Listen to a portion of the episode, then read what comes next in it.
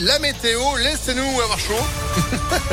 Et puis, euh, bah, laissez l'info. Sandrine Ollier, bonjour. Bonjour Phil, bonjour à tous. À la une de l'actualité, 30 ans après Edith Cresson, une nouvelle femme à Matignon. À 61 ans, Elisabeth Borne a été nommée officiellement première ministre hier après la démission de Jean Castex.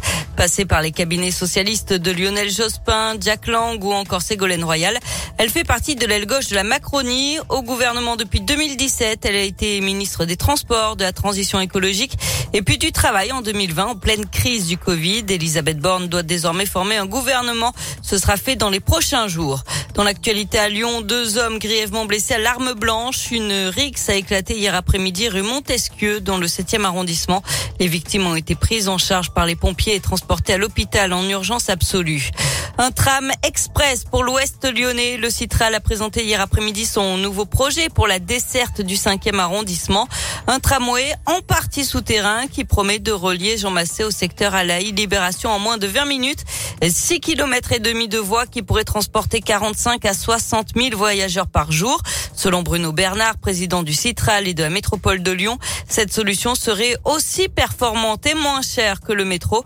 Coût de réalisation estimé entre 700 et 750 millions d'euros contre près de 2 milliards pour le métro. Les premières études devraient débuter en septembre. Laurent Vauquier met ses menaces à exécution. Il annonce qu'il supprime toutes les subventions de la région à la ville de Grenoble après le vote hier soir du conseil municipal. À une petite majorité, il a donné son feu vert au port du Burkini dans les piscines publiques, mais aussi au monokini et aux shorts pour les garçons. Le préfet de l'Isère a déjà annoncé qu'il allait saisir la justice. On passe au sport avec du tennis et journée galère pour les Français à l'Open Park Auvergne-Rhône-Alpes après les éliminations hier de Joe Wilfried Tsonga et de Lucas Pouille, puis le forfait de Gaël Monfils. C'est Gilles Simon qui a quitté le tournoi dès le premier tour ce lundi. Sorti des qualifications, le Français de 37 ans a été éliminé en 2-7 par le Russe Kachanov, 24e mondial. Gilles Simon qui a annoncé il y a quelques jours sa retraite à l'issue de la saison.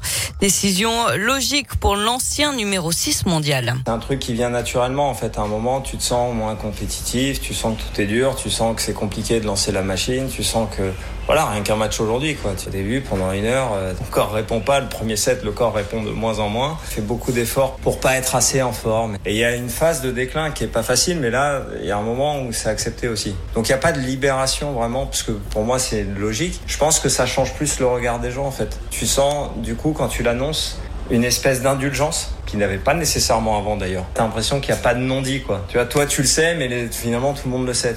Gilles Simon qui disputera à partir de dimanche le dernier Roland Garros de sa carrière, tout comme Joe Wilfried Songa. En attendant, l'Open Park se poursuit au Parc de la Tête d'Or avec la fin du premier tour. Cet après-midi, l'entrée en lice d'Hugo Gaston et puis déjà le huitième de finale d'Hugo Humbert à 17h30 face à l'Australien Demi-Nord. Et puis du basket ce soir, dernière journée de la saison régulière. L'Asvel se dépasse à Limoges. C'est à 20h30. Ok, rangez la porcelaine. Merci beaucoup Sandrine. Vous êtes de retour à 9h. À tout à l'heure. Allez, 8h34. Météo